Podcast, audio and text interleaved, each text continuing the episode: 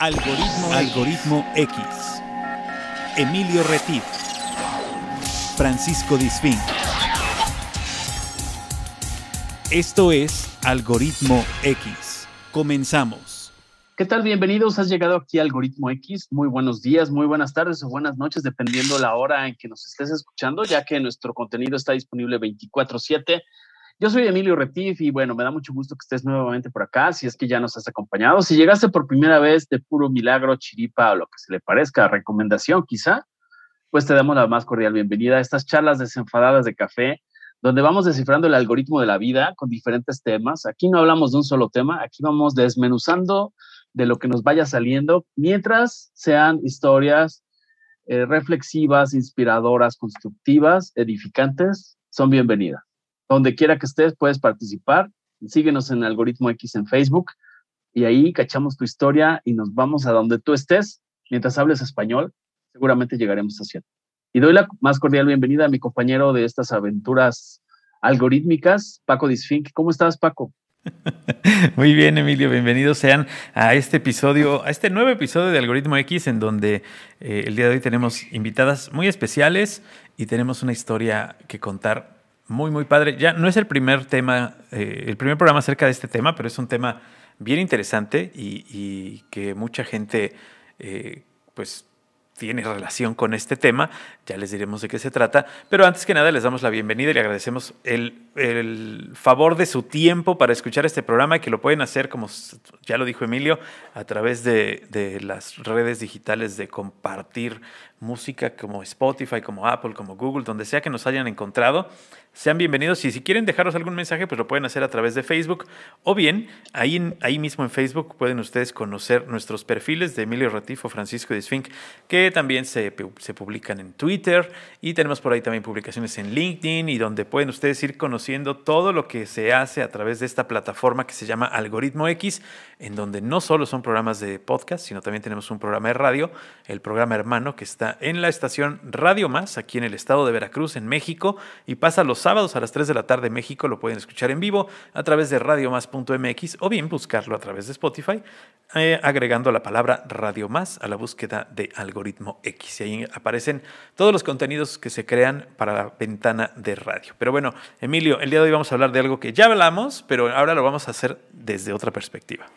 Exactamente, nosotros vamos explorando líneas temáticas. Eh, en ocasiones vamos espaciando, dejamos que pase algún tiempo y abordamos nuevamente el tema con otro ángulo, como dice Paco. Eh, en abril, si quieren buscar los contenidos que están todavía por ahí en, Spotify, en abril del 2021 tuvimos el programa anterior de esta serie, que es Camino de Santiago, que es un tema súper interesante, súper bonito, eh, súper vivencial. Recordemos, antes de presentar, tenemos dos invitadas. Una está en Guamuchi, la tierra de Pedro Infante, y otra amiga está en eh, la Ciudad de México. Entonces, bueno, les voy a platicar que esta ruta se hace en diferentes caminos, ¿no?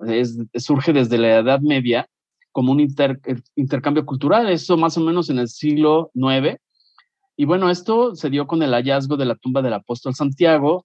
Santiago el Mayor es como era conocido y se dan estas peregrinaciones católicas a partir de este descubrimiento de la tumba para llegar a la, a la Catedral de Santiago de Compostela y bueno, hay algún dato interesante que no mencionamos en el programa anterior y que tratamos de dejar ese tipo de aprendizajes para todos.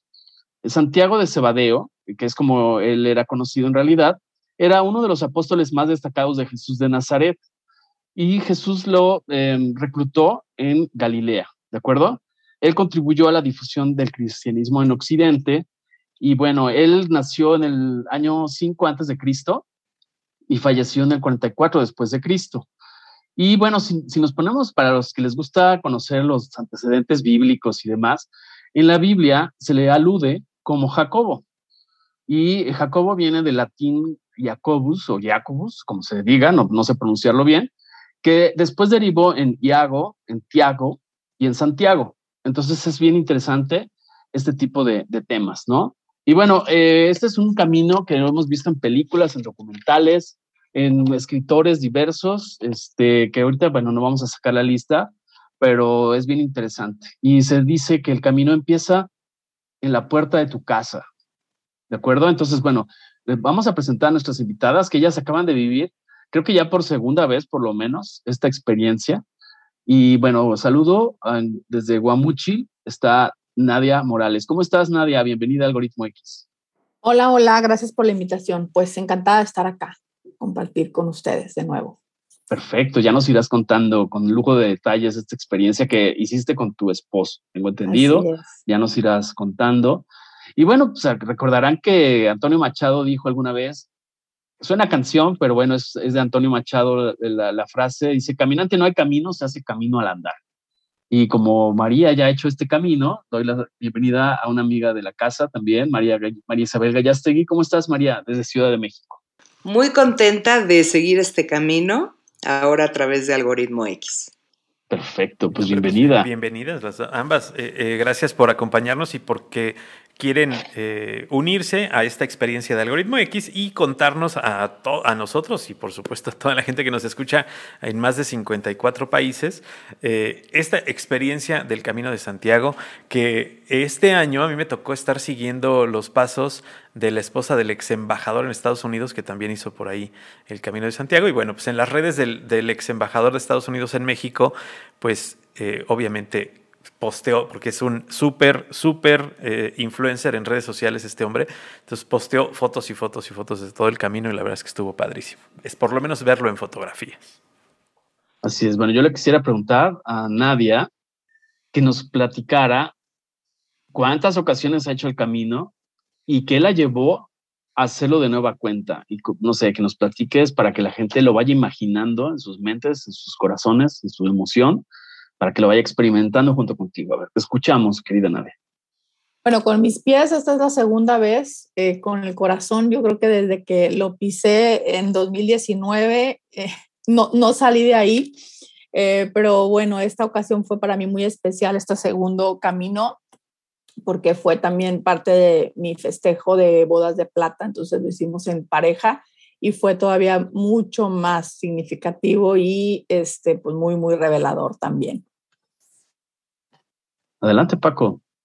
Y esta, esta primera ocasión en la que se te ocurrió o se te vino a la cabeza hacer este, esta travesía, porque en realidad es una gran travesía, eh, en donde no solo, como decía Emilio, el, em, em, inicia en la casa, pero el, el peregrinar, eh, esta, esta idea la tienen y para los que nos escuchan y no lo saben, eh, no solamente la tiene Nadia, la tiene Marisabel, la tienen más de 300 mil personas al año. O sea, es un... Y bueno, obviamente ah, se había como reducido un poco el, paso el paso de la gente, pues por la pandemia y porque no sabíamos, ¿no? Eh, durante los años pasados había habido por ahí poca gente, pero la fe siempre estuvo ahí y la gente estuvo ahí en el Camino de Santiago. A ti, Nadia, ¿Cómo, ¿Cómo decides? O sea, la primera vez que lo haces, ¿de dónde nace? Mucha gente lo hace porque tiene eh, una misión, mucha gente lo hace porque tiene eh, una, una meta. ¿Tú por qué lo hiciste la primera vez? Ok, eh, creo que para mí fue porque fue un llamado. yo nunca había escuchado hablar del Camino de Santiago. Luego veo a una amiga eh, muy querida que andaba por allá y es así, es como que yo de ver las imágenes dije yo tengo que estar ahí. Eso fue en mayo de 2019, abril, mayo de 2019 y yo ya en septiembre estaba haciendo el camino y bueno, las cosas fluyeron y se acomodaron para que estuviera ahí porque tenía que estar ahí. María, eh, gracias Nadia. María, platícanos un poco eh, porque hay, bueno, si buscamos información en Internet sobre lo que es esta experiencia, dice que este camino no se anda, este camino se vive. Entonces, quisiera que nos ayudaras a, a entender cómo te preparaste para tanto la primera o segunda ocasión, cómo te preparaste mental, emocionalmente, además de todos los arreglos que tienes que hacer, el avión, las rutas, el alojamiento, etcétera. Pero, ¿qué trabajo hizo María Isabel en estas ocasiones que estuviste en, la, en, la, en el Camino de Santiago? Bueno, yo es mi primer camino y mm, eh, es que la verdad es que fue muy a la aventura. O sea, yo no vi imágenes, yo no quise ver películas, yo no leí libros, yo no tenía mucha historia, creo que tenía un mapita por ahí, porque quería literalmente dejarme sorprender. Leí algunos este, sitios como, o sea, de verdad quería leer como lo más poquito posible. Y dentro de eso más poquito posible, o sea, la verdad es que el camino te va llevando, porque yo leí cosas que probablemente hay mucha gente que nunca leyó y me quedé en lugares extraordinarios que pues de repente no sé por qué me llegó la información. Entonces, bueno, sí, por supuesto que el camino tiene, o sea, para, para ir al camino va tu cuerpo, va tu corazón, va tu espíritu, va tu mente. Entonces, este, la preparación, sobre todo yo creo que la preparación que más me importaba era la física. Hay personas que hacen el camino y lo miden en días o lo miden en kilómetros o lo miden en distancias. En algún lado leí algo que me encantaba que decía que no importaba cuál era tu, motivación, que no importaba si, si tu camino era un camino religioso o espiritual o, o, un tema de un reto físico o lo que fuera, que no te olvidaras de disfrutar el camino porque... porque de nada sirve, o sea, pues, si te quieres ir a correr, pues mejor te pagas un Ironman o algo por el estilo y caminas. O sea, el camino tiene una magia y una mística maravillosa que si estás dispuesto y abierto a, escucharla y a verla, la ves. Y si no, pues es una bonita manera de caminar en un lugar seguro, este, donde vas, ¿no? Entonces, yo en mi caso, que tú sabes que, digamos que el deporte no es lo mío, y que de hecho les cuento algo, o sea, a mí me da, eh, o sea, eh, eh, una parte del camino reflexioné lo mucho que me da miedo caminar. O sea, yo creo que, o sea, y empecé a recordar porque pues probablemente el camino comenzó desde que aprendí a caminar, este, en, en, muchas cosas. Y, y, el tema del camino, físicamente, pues era decir, o sea, se supone que las etapas son como de 20, 25 kilómetros, o sea, es como un, un promedio, y el camino, si lo haces, eh, o sea, el camino francés, si lo haces desde el principio, que sale de Jean Deport en, en, Francia. O sea, aproximadamente son entre 30 y 40 días, dependiendo cómo te lo quieras llevar y cómo lo, o sea, ahora sí que todo. Este, yo no lo hice, o sea, yo hice, digamos que un poquito menos de la mitad. Eh, no hice la última parte, o sea, yo hice un camino como de 10 días. Y cada camino es súper diferente. Entonces, lo que a mí me daba miedo de verdad eran mis rodillas, ¿no? Entonces, eh, no el tema de aguantar, sino el tema de, lastimarme. Es chistoso porque digo, ahorita le preguntaré a Nadia, pero yo creo que una de las cosas es que todas las cosas que te inquietan en el camino, pues hablan de ti, de tus miedos, ¿no? Y de todos tus demonios. Entonces, en mi caso era em, el aguantar, o sea, las rodillas y la mochila. Y el tema de la preparación, lo que hice yo fue que, pues probablemente dos meses antes, comencé a caminar, o sea, deja tu correr, ¿no? O sea, caminar. Entonces empecé a caminar, me fui, me compré mis botas, fue toda una odisea comprarme las botas porque quería que fueran las bonitas, porque yo quería unas como de Indiana Jones, este, y entonces ya sabes que si quería que, o sea, si me ajustan, si no me ajustan, si, si el calcetín, si no el calcetín, y te empiezas a llenar de unos miedos porque de repente yo leía unos posts de las, no, y entonces, y la ampolla, y ponchatela, y este, ponle la hojita y el hilo, y, y que sea hilo rojo, y, y muchas cosas así, que la verdad llegué con mucho miedo. O sea, sí llegué con mucho miedo. Algo que fue muy bonito es que eh, mi hija y su novio me llevaron a, caminar un día al desierto de los leones como tipo dos semanas antes de que yo me fuera.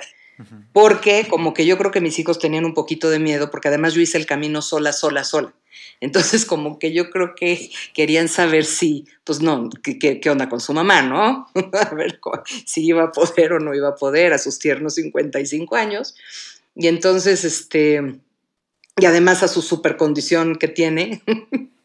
entonces, eh, me llevaron a, caminar al desierto de los leones. Y entonces fui con mis botas que ya estaban caminaditas, fui con mis palos, que me compré unos palos, fui con, mis, este, con mi mochila cargada más o menos, para medirme. Y eso fue maravilloso. O sea, yo me daba igual, o sea, ya sabes, Emilio, que a mí y Paco, ya sabes que a mí los números y las distancias, no existe eso en mí. Entonces, pues yo caminé, caminé y bajé y subí y bajé. Y al final me dijo, me dijo el novio, eh, este, que hoy le digo que es mi coach precioso, Víctor, este, me dijo, subiste 400 kilómetros en dos, o sea, 400 metros en 12 kilómetros. O sea, 6 de subida, 6 de bajada. Y me dijo, nunca vas a subir esto en el camino. O sea, va a ser mucho menos pesado esto que el camino. Entonces, eso me tranquilizó muchísimo. Sí, sí. Eh, y, y, ya, pero eh, sí me pasó que o sea, fue muy rico. O sea, mi camino, la verdad, fue muy bonito porque fue sorpresa. O sea, yo no sabía ni lo que iba, ni cómo era. O sea, no sabía qué vegetación me iba a encontrar, ni qué nada, ¿no? Y pues, o sea, la primera sorpresa fue encontrarme, fue encontrarme pavimento. Claro. Oye, Nadia, a ver, para que no se nos pase, perdón, Paco, el tema de los demonios, cuéntanos eso de los demonios que dice María. ¿Es cierto que caminas con tus demonios? ¿O, cómo ya me lo has hecho a mí. ok, ok, bueno creo que para mí eso fue la primera vez. Es como ir a enfrentar a lo mejor miedos. Eh, la primera vez yo me fui sola y fue mágico también. Eh, y sí, como cualquier viaje sola, yo creo que sí tienes tus propios miedos y no sabes a qué te vas a enfrentar. Em, yo creo que el camino, aunque es muy hermoso y, tienes tus aprendizajes cada momento, cada paso, cada día, eh, eh, pues tiene también sus retos y eso va a depender de la persona, de, pues de qué, qué reto es para ti. Yo escucho ahorita y me, me emociona escuchar a, a, a, María porque yo nunca me preparé así, o sea, es como que yo tengo haciendo senderismo hace muchos años, entonces como que el equipo ya más o menos me la conozco y, y, nunca me preparé así, es como de cuántos kilómetros y voy a hacer la prueba antes eh, pero yo lo que sí hice fue como en esos poquitos meses que tuve para prepararme, eh, fue como intencionar qué quería lograr yo con este camino, qué quería trabajar yo en ese camino, el primero, ¿no? Y entonces, eh, pues sí, definitivamente cada etapa que avanzaba ya caminando en España, pues era, era parte de ir solucionando ese, ese propósito que yo, ese, ese intención que yo le había puesto al principio. A lo mejor ahí es donde dice María, es como los demonios, es donde pues están llegando como todas esas reflexiones, pensamientos eh, y un montón de emociones que salen a flote ya con cada paso que vas avanzando. Creo que más que sudor, salen muchas emociones, es más que, más que el esfuerzo, es como el esfuerzo interno de tu propio espíritu expandiéndose, ¿sabes? Em, y bueno, pues va a depender de lo que traigas ahí dentro que sí, sí sale una que otra cosa feita, pero allá se queda. Creo que el, camino es tan mágico que lo transmuta todo eso. En el, en el proceso que habla eh, Mari de esta preparación, que si bien no fue una preparación, sino más bien fue un... Eh, una prueba, ¿no? Esta preparación más bien fue como un previo, eh, eh, una, una, pequeña prueba nada más. ¿Tú hiciste alguna preparación entre estos dos? O sea, tú, tú que ya tenías la, la información previa, porque ya había sido, este, cuando decidiste hacerlo otra vez, dijiste, ¿qué no voy a hacer y qué sí voy a hacer? ¿O igual te lanzaste con esta misión y, y dijiste, a ver, venga, lo que, lo que vaya pasando? Sí y no, ¿sabes? Eh, la primera vez ya les platiqué, pues vayan al capítulo anterior y ya escucharán mi, mi testimonio en ese, pero la primera vez yo me fui con una mano adelante y otra detrás, ¿no? Como buena mexicana es a la buena de Dios porque yo, eh, a la buena de que pasara mi tarjeta de crédito para pagar todo, ¿no? La preparación que hice para este fue ahorra y yo tenía mis ahorros desde el 2020 para irme a hacer este viaje y pues resulta que pues llegó pandemia, no se pudo 2020, pues me dio chance de ahorrar un poquito más para 2021 y fue toda mi preparación. En realidad, este viaje quise hacerlo así como, como aventura, de a ver qué viene, a ver cómo nos sorprende el camino y este sí con la parte económica asegurada, pero es como no sabemos dónde vamos a dormir la primera noche, ¿sabes? Es como ahí lo que toque. Y sí nos tocaron ahí algunas experiencias y, y, luego tuvimos que como que ir reservando dos, tres días antes, pero, pero sí fue, tuvo su parte de aventura de, de sorpresas también, porque así lo quise planear, o sea, no quise como llevar estructurado ya el plan de todos los días. Y sobre todo por la dificultad, ¿no? Porque, porque si tú de repente como que te atrasas o te dan ganas de quedarte más tiempo en un lugar o hacerlo más lento, pues ya pierdes todo tu itinerario, ¿no? Y eso también, pues, un poco, eh, eh, es un poco doloroso también para el bolsillo, ¿no? Sí, sí, y aparte es como, em, nos tocó esta vez, no sé qué, cómo sería la experiencia de, de María, pero esta vez eh, sí mi plan era como todos los días a la aventura, pero luego nos tocó unos días que tuvimos que caminar casi 30 kilómetros y yo iba cargando mi mochila de 10 kilos, entonces no estaba tan padre, casi 30 kilómetros con tanto peso y pues ahí dije, no, tenemos que empezar a reservar al menos el día siguiente para asegurarme cuántos kilómetros voy a caminar la etapa siguiente, porque no había alojamientos, estaba lleno, es como que, eh, eh, bueno, nos decían ahí los, los hospitaleros que eh, fue sorprendente porque una semana antes estaba solo y esa semana es como que ya no había lugares, estaba todo lleno, entonces es como que tenías ahí sí, pues forzado a ir reservando. Eso fue lo que nos pasó. Y yo creo que también por el eh. tiempo, ¿no? O sea, eh, en este año hubo más apertura, hubo más facilidad, ¿no? La gente el año pasado no pudo viajar, el antepasado menos. Entonces, en este año, pues se desquitaron todos aquellos que lo traían atrasado. ¿No, Emilio? Exacto. De hecho, el número que decías hace rato, Paco, justamente en el 2019, el, el dato de visitantes, de peregrinos a este recorrido, que es como se les conoce, como peregrinos, eh, en el 2019 fue 348 mil eh, personas aproximadamente. Sí, exactamente. Yo, le, eché el ojo de buen, yo lo eché a ojo de buen cubero nada más. Este, Exacto. Más o menos 300 mil, eso es lo que yo sabía. Y 2020, que estábamos en plena pandemia, pues redujo considerablemente, se fue la cifra a 54 mil. Entonces, seguramente, como dice Nadia, al reactivarse, al estar ya más estable toda esta situación sanitaria, seguramente, pues no sé, no tengo el dato al 2022 eh, pero seguramente andará cercano a las cifras anteriores. Porque seguramente eh, lo hicieron los que habían reprogramado o cancelado sus viajes más los nuevos planes, entonces seguramente por eso estaban llenos los, el hospedaje. Pero yo quisiera preguntarle a María, hace rato Nadia eh, habló de la, el intencionar, ¿no? El tema de la intención.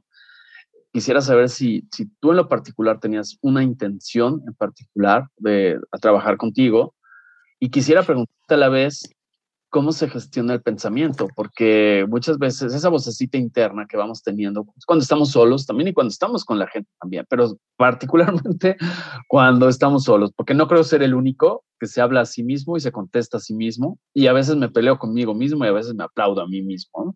Pero a ver, platícanos, María, ¿cómo fue el tema de tu intención? Si lo quieres compartir, por supuesto y cómo está el tema de la gestión de esa vocecita y ese pensamiento y ese hámster que empieza a caminar junto con. Pues mira, es que este camino, o sea, este camino empezó hace tiempo y no me había dado cuenta que yo ya había hecho varios caminos. O sea, yo he sido peregrina sin querer ser y sin pensar la intención. O sea, he ido a Israel, hice el Cumano Codo, que es el hermano del Camino de Santiago que yo no sabía. De hecho, me dieron el pin de doble peregrina. Este, fui por los pueblos mancomunados, o sea, y de repente era como el más famoso es el Camino de Santiago. Y para mí el Camino de Santiago era algo que sonaba bien, o sea, la primera vez que una amiga me contó, era gallega, entonces me hizo entender mucho y me acordaba mucho que hablaba de un, de un camino con piedras que brillaban como estrellas, o sea, me acuerdo perfecto de eso. Y mm, entonces, o sea, como que empecé a, a imaginar un poquito ese camino. Yo dije, ay, estaría padre hacer el camino. Pero bueno, luego la vida empezó a, a, a hacerme caminar de otra manera. Y en un punto de mi vida lo que yo quería era salir corriendo al último lugar del mundo. Que por supuesto para mí el camino no acabó en Santiago, sino acabó en Finisterre. Entonces, este, lo, lo, o sea, tenía ganas de estar sola, tenía ganas de, del silencio, tenía ganas de, de nada, o sea, no tenía ganas de buscar nada, tenía ganas de, de, de no sé, de, depurar cosas, si tú quieres. Y, fue pasando el tiempo, justamente me tocó que me cerraran el camino, y mm, la primera vez que iba a hacer el camino, lo, o sea, como que apenas lo, lo empezaba a organizar, cuando ya viene la pandemia, antes, antes de que ya cerraran el camino, este, me habían hecho como todo un paquete con todo reservado y la verdad no quería ir así, pero era la mejor manera en ese momento porque pues yo decía, si me da COVID o algo, pues sí quiero tener la, la, seguridad de que alguien va a estar cuidándome, ¿no? Como me pasó en Turquía, by the way. Entonces, este, pues no, no me pude ir a Santiago y cuando me voy a Santiago esta vez, este, dije, lo voy a hacer solo. Entonces realmente yo llevaba dos hoteles, el del principio y el del final. Y lo del medio no había nada. Y en esta ocasión, eh, yo creo que, o sea, eh, los tiempos son perfectos. Y entonces cuando llegó el camino, para mí fue como de verdad disfrutar, o sea, caminar conmigo, acordarme. O sea, mi propósito era acordarme como cuando salí de la universidad, que me fui de, mochila con Alba, y, pero pues íbamos dos, ¿no? Y entonces aquí era, este, pues, pues acordarme de quién era yo un poquito y, y dejar que las cosas me encontraran también. Más que una búsqueda, era como un, como un cierre de etapa y un inicio de otra etapa. O sea, literalmente era llegar al fin del mundo y volver. Entonces, ahí sí fui literal, fuiste ¿literal? claro. Porque todavía de, Santiago de Compostela todavía son como 100 kilómetros, ¿no? Hasta Finisterre. Sí, que esos no los caminé. O sea, cada quien hace su camino como, quiere. Claro. Cada quien decide si carga, si no carga, si camina, si toma el taxi, si toma el autobús. O sea, te das cuenta que eres libre de, de tomar tus decisiones y que todo está perfecto y que todo es perfecto para ti. Y la verdad es que ahorita me encanta poder platicar con ustedes porque, o sea, una parte de mí todavía no acaba de llegar, ¿no? mi cuerpo ya llegó, pero mi alma se va a tardar algún tiempo más en llegar. Y este, porque sí es, es, eh, es muy fuerte. O sea, eh, bueno, cada quien, cada quien lo vive como lo vive. Para mí fue muy, o sea, es, muy fuerte, es muy intenso, es muy es mágico, es, se remueven todas las piedras, o sea, todas las flores te hablan, las piedras, los árboles, la luna, todo. O sea, tú sí te encontraste contigo misma. Pues mira, no que me encontrara conmigo misma. Bueno, te encontraste con algunas cosas que no, que no habías visitado en algún momento, en algún tiempo, yo creo. No, más, más allá de que descubrieras, porque no descubres nada, todo es, todo es tuyo ya, pero sí tienes tiempo, como lo dijiste, de visitar esas partes dentro de ti que no habías visitado, que no te habías dado el tiempo de ver. Mira, fue recordar, mucho fue recordar, eh, comprobar, ¿no? Y, experimentar vivencias muy bonitas, muy bonitas. Muy bien, Nadia, eh, tú fuiste la primera vez sola. La segunda vez decides eh, celebrar tus bodas de plata, como lo indicaste al inicio. Sabemos, lo decía ahorita María y lo, lo reforzaba Paco, esa idea de que el camino es al interior de uno mismo, ¿no? Pero en este caso tú ibas con alguien más. Hay otra idea también que leí que me gustó mucho, que dice, el milagro de este camino, del camino de Santiago, está que convierte en mágicas esas cosas normales. O sea, quizá por eso a María le dijeron que era un camino lleno de, de piedras que brillaban, ¿no? Pero pues las cosas normales en tu caso es el matrimonio, ¿no? Y el camino a sí mismo, o sea, ¿cómo se lleva a cabo esto? ¿Nos quieres compartir? O sea, o es, adelántate, yo te alcanzo en el siguiente, o, vamos al mismo ritmo, ¿cómo se maneja? Yo estuve viendo algunas imágenes, pero quiero que nos las cuentes tú, a la gente que nos hace favor de escucharnos. Ok, te hago un recuento antes de, de contestar esa pregunta. Porque si recuerdas, en el capítulo anterior, uno de los chavos decía que en, en su recorrido le había tocado este, estar ver una pareja o que quería hacerlo en pareja, algo así. Cuando él lo mencionó, como que algo se movió en mí, dije yo, estaría súper padre hacerlo en pareja, pero mi marido ni senderismo hace, o sea, es que ni me pongo a soñar, ¿verdad? es como que nada más se movió ahí la emoción, y dije yo, pues queda. Eh, lo sorprendente fue, para mí fue que como dos meses antes de que yo me, me, comprara mis vuelos y todo, él me dice, ¿y qué te parece si lo hacemos juntos? Y yo, pues vámonos. Entonces es como, como un regalo del, del camino para mí, es eh, este, eh, eh, como también pues, de esa magia que está adentro y que cuando la crees posible, pues entonces se manifiesta. Y entonces justo cuando yo llego el primer día, en, en yo, nosotros empezamos en San Jan, Em, pues me pongo a intencionar ya mi camino eh, andando, ¿sí? Ya en los primeros pasos, pues yo hago mi meditación y eh, mientras sigo caminando, intenciono mi camino este, justo para, para mi matrimonio, para, para lo que viene, para los años que vienen en el matrimonio, que se me muestre. Y em, sí, salen muchas cosas a flote, pero también es muy padre ver cómo puedes ir caminando al mismo ritmo, puedes eh, tú esperar a tu pareja, en este caso, pues yo lo esperaba él a ratos, había ratitos que él eh, me jalaba y me, y, porque mi mochila iba más pesada que la de él, ¿sí? Eh, yo hasta mi computadora me llevé, ¿por qué no? Entonces, este, íbamos como coordinando esta parte y ahí hubo mucho aprendizaje para mí en cómo se fortalece también y cómo se vive la relación de pareja. Sí, entonces es, eh, no tenemos que ir a la par siempre y había días que yo le decía, ¿sabes qué? Tú vete adelante o déjame, voy a hacer, hay, muchos espacios em, en esta ruta donde hay caminos alternativos. Tú te puedes ir como a pasar por los pueblos o a pasar por el bosque. Eh, entonces es, mi marido iba decir como que la ruta más corta para llegar, entonces yo es como eh, lo más naturaleza que haya, yo le rodeo, ¿no? Entonces es como que yo sí me apartaba, buscaba mis espacios para apartarme y él, ay no, como que no quiero caminar mucho hoy, pues vete. Entonces eh, es, es parte de la coordinación y es parte de lo que se vive también en la, en la vida de pareja, en el matrimonio, de saber ir ahí lidiando, midiendo tiempos, este, pues coordinarte con el otro y, fue muy padre. Para mí fue muy padre este camino. Eh, me dejó muchos, muchos aprendizajes y muchos regalos.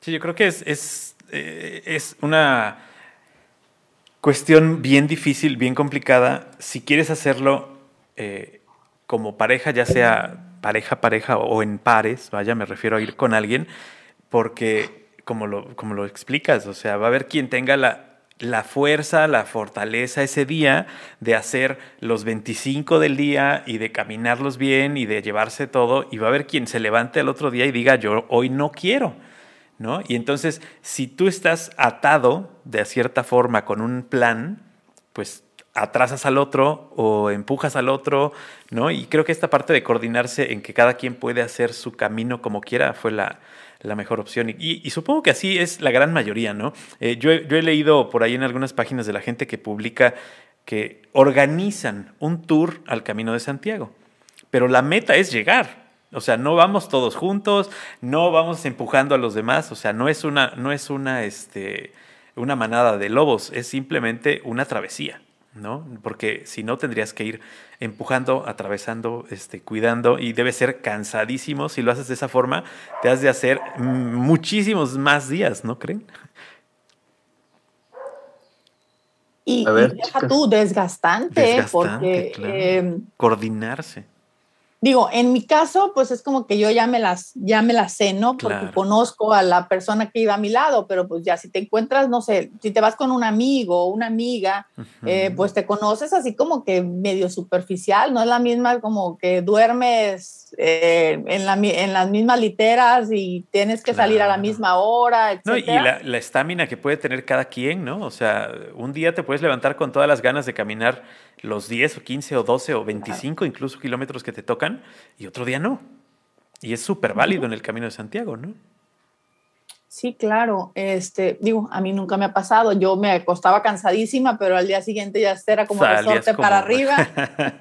sí, bueno, eh, obviamente, obviamente, este, cada quien tiene una, una eh, visión y misión distinta en este, en este camino. Y esa es, esa es una de las grandes ventajas y por eso es que existen también tantas rutas, porque eh, existen rutas que son sencillas, por decirle así, que son más cortas, existen otras incluso, este, bueno, pues ya terminar hasta Finisterra, eh, o sea, existen muchas variedades y esto hace que de los 300 y pico mil personas que van, pues no todos están juntos en el camino. Y no, crean ustedes que van a ir como cuando cierran el centro atrás de toda la gente caminando. O sea, eh, ustedes, a ver, cuéntenos su experiencia, María.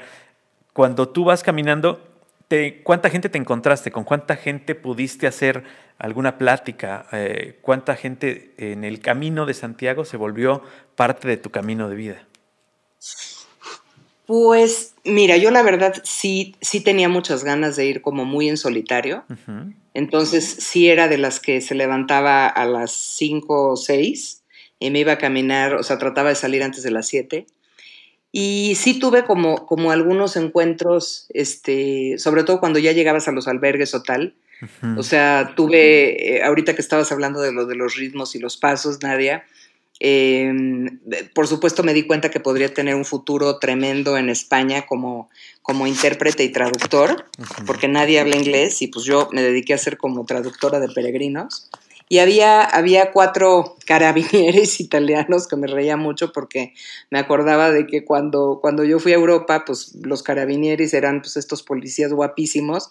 Y entonces estos pues ya eran, ya eran de, de mi rodada, ¿no? Entonces ya eran, ya se habían cansado de trabajar. Y estaba muy simpático porque eran cuatro y cené con ellos y entonces se cuenta que había dos que eran super fit y dos que eran dragones. Entonces los fit querían caminar y caminar y caminar y los dragones querían beber cerveza y pasarla bien. Y entonces se notaba una tensión en el ambiente que, o sea, empecé a platicar con ellos y les dije, no, es que el paso es de cada quien. O sea, yo digo, mis pasos son súper chiquitos, todo el mundo me rebasaba, ¿no? Entonces le digo, pues si uno quiere roncar y quiere beber, pues es totalmente libre. Y si tú quieres caminar como un loco, o sea, pues por eso ya llegas al hotel y ya. O sea, yo la verdad es que estoy feliz de haberlo hecho sola porque cuando dije que iba a hacer el camino de Santiago, que me, o sea, fue muy de impulso de voy a hacer el camino. Ese día que dije voy a hacer el camino, iba caminando, vi, vi la mochila y me compré la mochila. Y la amiga Leana, que le mando un beso cuando oiga esto, o sea, me dijo, ¿cómo? O sea, ¿ya compraste la mochila? Le digo, sí, te estoy diciendo que voy a hacer el camino de Santiago. Pero es que, o sea, me acabas de decir sí, pero lo voy a hacer. O sea, yo necesito a veces poner esa cosa física para entender que voy a hacer eso. Y de los encuentros que tuve, bueno, fue uno ese, otro también un, o sea, te vas encontrando como historias, otro, un hombre este joven que había hecho todo el camino. Creo que es muy distinto eh, los peregrinos que hacen el camino desde, desde el principio, digamos que se van encontrando y se va haciendo como, o sea, si te los vas encontrando, entonces va, van, van tejiéndose este otro tipo de relaciones porque al principio no hay tanta gente. Cuando yo, yo no lo empecé a hacer cuenta, la parte, digamos, eh, donde ya todos los peregrinos llegan, que es lo más común, o sea, cuando normalmente uno va a hacer un camino, o sea, lo, que normalmente te, te, organizan es el camino desde Sarria, que son como siete días caminando, y ahí ya hay muchísimos este, peregrinos que no son tanto peregrinos. Yo creo que el peregrino, peregrino, o sea, como que empieza desde, desde el principio, ¿no? Y Más este, turismo, ¿no? Sí, y entonces, o sea, ahí me tocó, de repente me tocó caminar con tres, tres este, eh, mujeres que venían de Estados Unidos encantadoras, pero que de repente llegaron a un pueblito y dijeron, bueno, bye María. Y yo así como de, o sea, ¿cómo? ¿No van a conocer el pueblito? ¿No van a conocer, o sea, no van a visitar a ver qué hay aquí? Entonces, no, o sea, ellas, o sea, como que te digo, cada quien tenía su, su, su meta a llegar, ¿no? Este, y también tuve encuentros muy bonitos con hospitaleros, con, que fueron como mis ángeles de la guarda, porque, o sea, estaban más espantados que yo de que no tuviera nada organizado. Y, y sobre todo uno, el, con el que llegué, yo llegué a León y escogí León porque me sentí Dorothy, la del mago de Oz, y yo dije, yo lo que necesito es el valor y el coraje del, del león. Y por eso, por eso elegí empezar ahí. Y, este, y pues ahí me fueron ayudando. La verdad es que encontré muchos ángeles en el camino. Tuve encuentros muy bonitos con sacerdotes, con un sacerdote franciscano que se llamaba Francisco, en el, en el, eh, en el monte de Ocebreiro que para mí fue un momento súper mágico, con otro padre mexicano en, un, en, el monasterio de Samos, que también fue espectacular, y con una mujer maravillosa, que ella fue la primera persona que hizo un albergue privado, que se llama Casa de Carmen, y, fue un momento súper mágico porque creo que yo voy a ser su última, última peregrina de toda su vida. Este, y, y bueno, su vida durante 20 años, porque realmente el camino, cuando empezó a, tratarse como, como, un camino con fines, este, o sea, con un tema comercial, fue en 1999. Entonces, eh, ella fue el primer eh, albergue privado, eh, despuésito de Sarri, en un lugar que se llama Barbadelo, y eh, es una casa que está en su familia desde hace 500 años, pero tiene mucho más años. Y fue muy lindo el encuentro porque mi abuela se llamaba Carmen y yo iba pasando por ahí y se me algo algo que sí hice mucho es tomar una cañita, ¿no? Tomar una cerveza porque pues, la cerveza te refresca, te da te da energía. y pues quise tomar una cañita en casa de Carmen. Entonces llegué, toqué y dije que quería tomar una cañita y me dijo, no, no, no, está cerrado.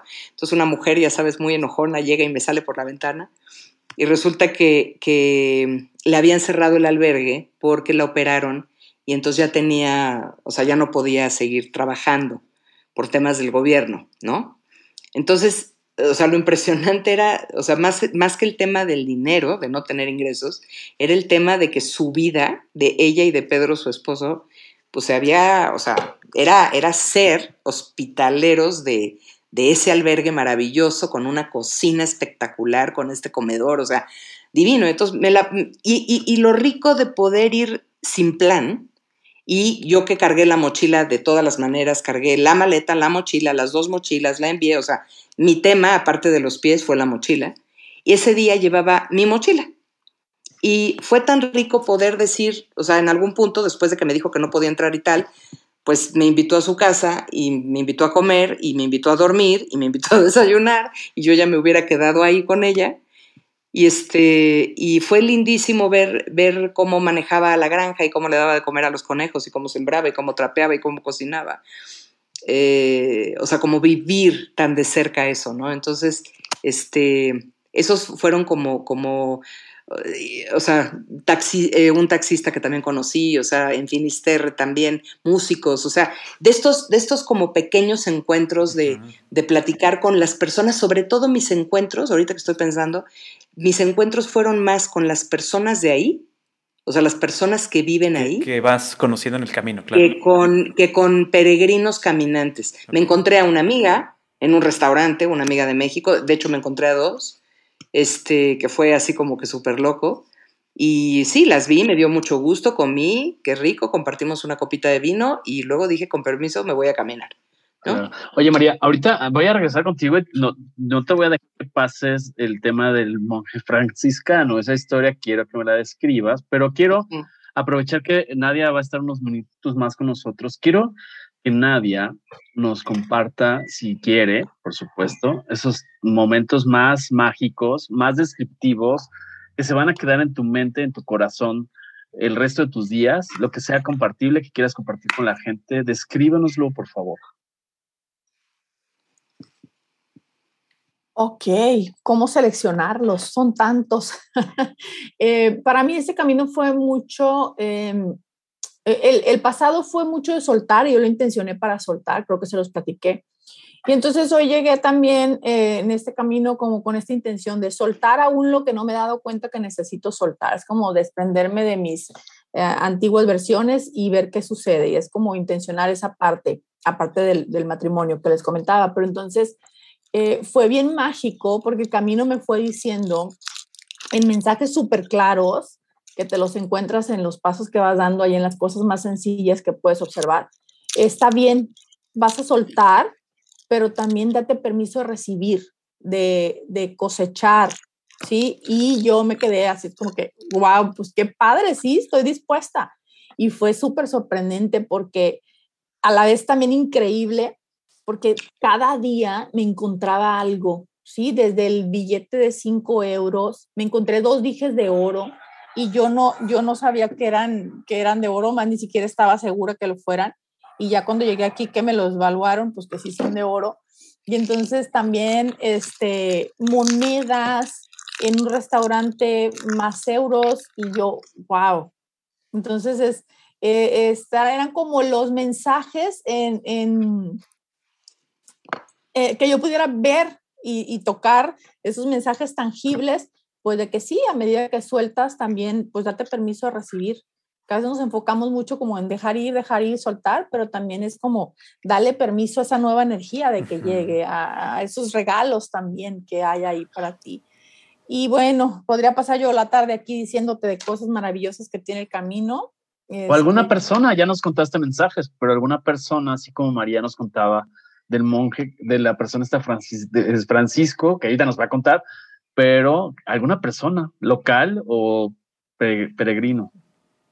Bueno, este sí, en el camino encontramos muchos. Eh, eh, nosotros empezamos en la primera parte y desde el primer día nos tocó este conversar con dos chavos que son uno de Sudamérica, no recuerdo el país, eh, no era colombiano, no me acuerdo, no me acuerdo el país, y otro chavo que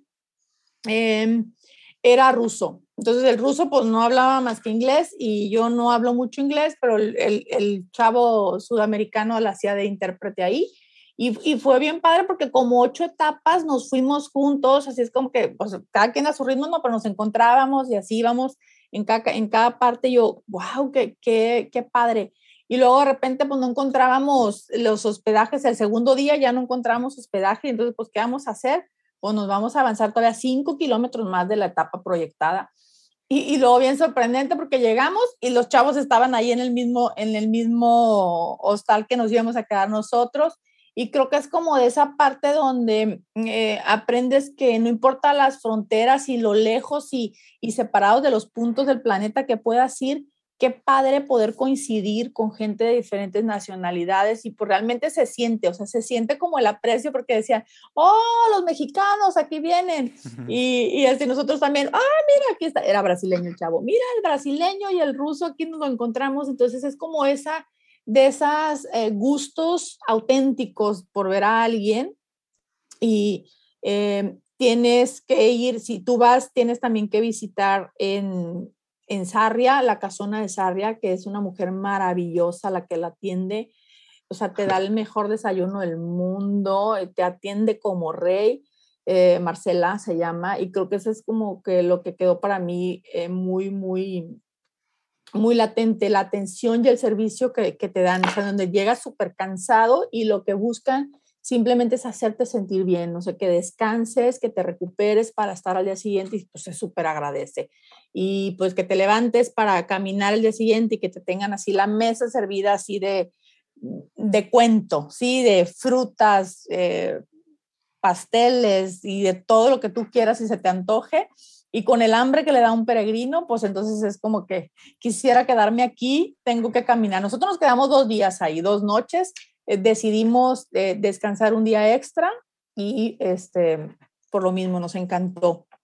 Creo que eso fue ahorita de lo que recuerdo. Seguramente hay muchos más, pero no, no me vienen ahorita a la mente. ¿Y es cierto que el vino resucita al peregrino? ¿O no? ¿Qué te digo? la verdad, la verdad. yo creo que, que en general es como ay, es que también las cañas son muy ricas. Y es como que lo fresquito y que llegue, así sientes como que, sí, literal, se nutre el alma. no sé si lo reviva, pero sí se nutre el alma. Pues ya eh, tan es así que el alma de María sigue allá. O sea, debe andar este, echando sus Ojalá bebiendo vino para que esté relajadita. Exactamente. Vas, Paco, adelante. Sí, el, el proceso de acoplamiento de regreso entiendo, entiendo a, Marisabel en el sentido de que, pues, que siente que todavía no regresa por completo. Lo entiendo por, lo entiendo por completo porque eh, eh, debe ser un viaje en donde cada parte de ti se está empapando de estas cosas que vas viviendo y además partes de ti se van quedando en esos lugares. ¿No?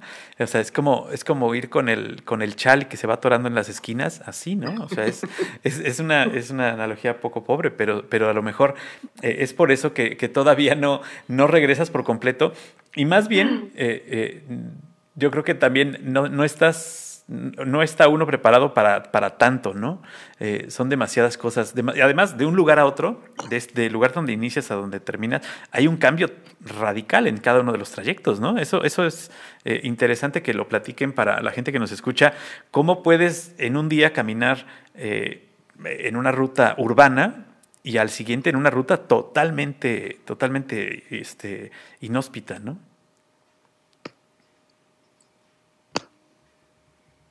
¿A quién, a quién, a quién, quién, nos quiere, quién nos quiere platicar?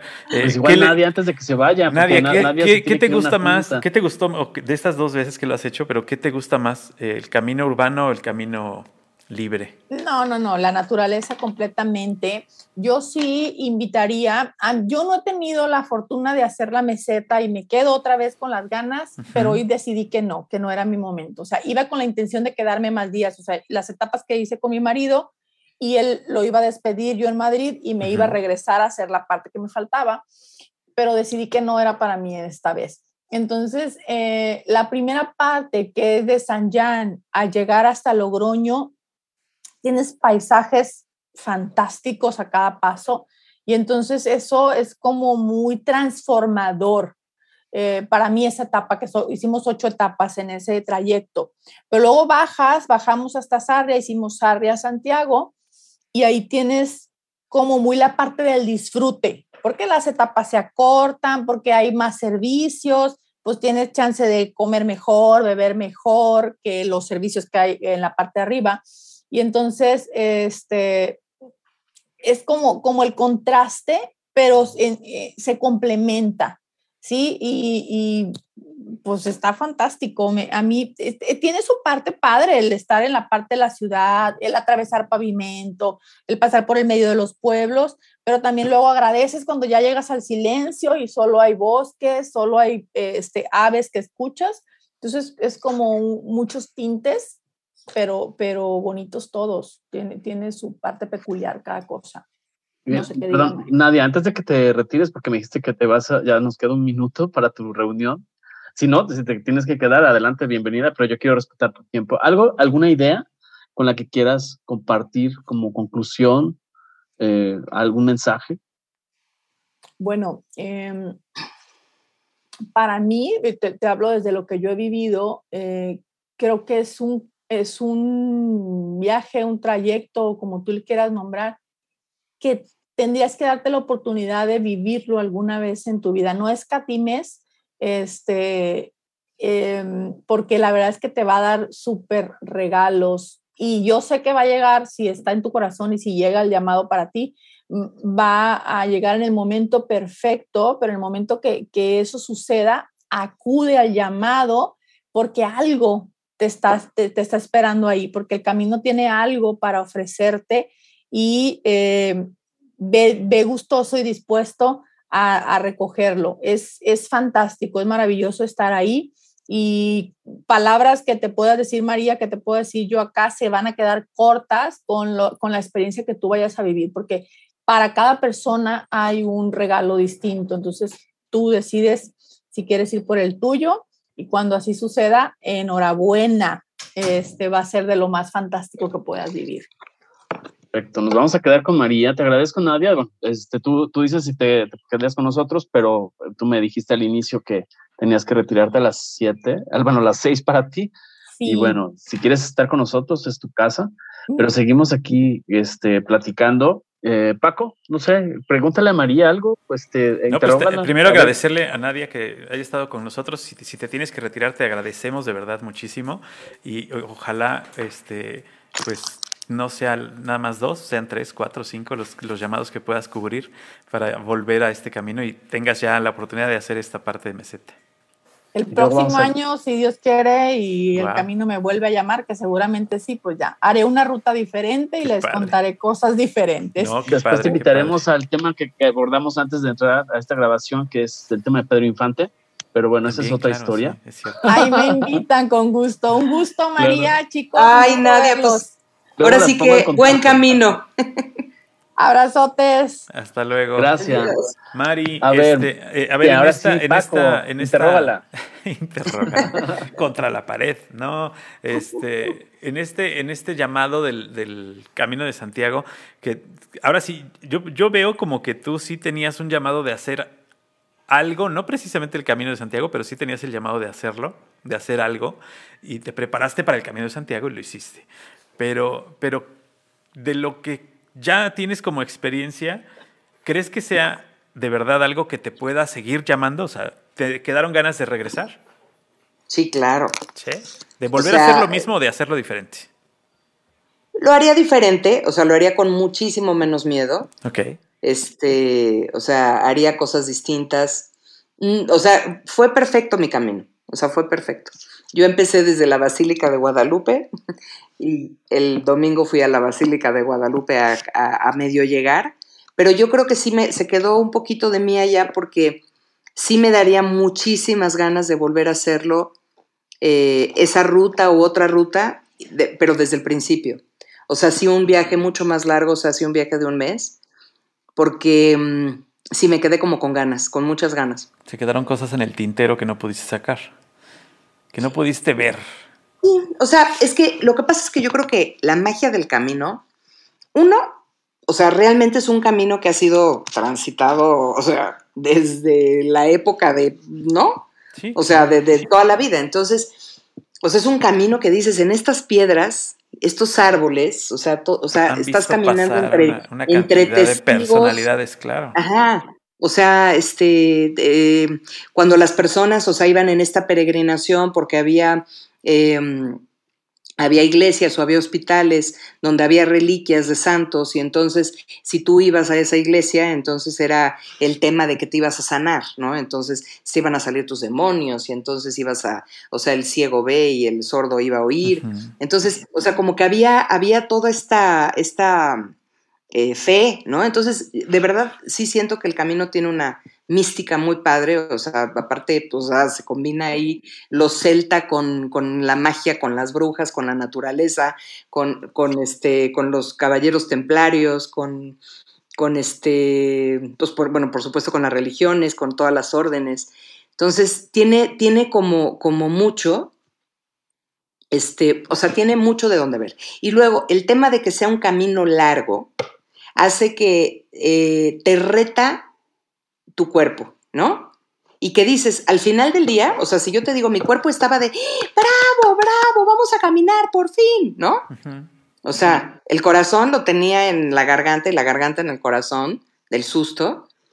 O sea, el espíritu estaba súper tranquilo y la cabeza era un ruidero, ¿para qué te platico, no? Entonces, siento que el camino, lo que estaba diciendo Nadia hace ratito, sí, sí debe de, de o sea, si lo haces como completo, es el tema de empiezas a desgastar tu cuerpo y probablemente al principio es muy pesado y al principio, o sea, pero llega un punto en que, en que ya, o sea, solito el cuerpo, o sea, se adapta y empieza a caminar bien y empiezas a, notar pues que no necesitas nada.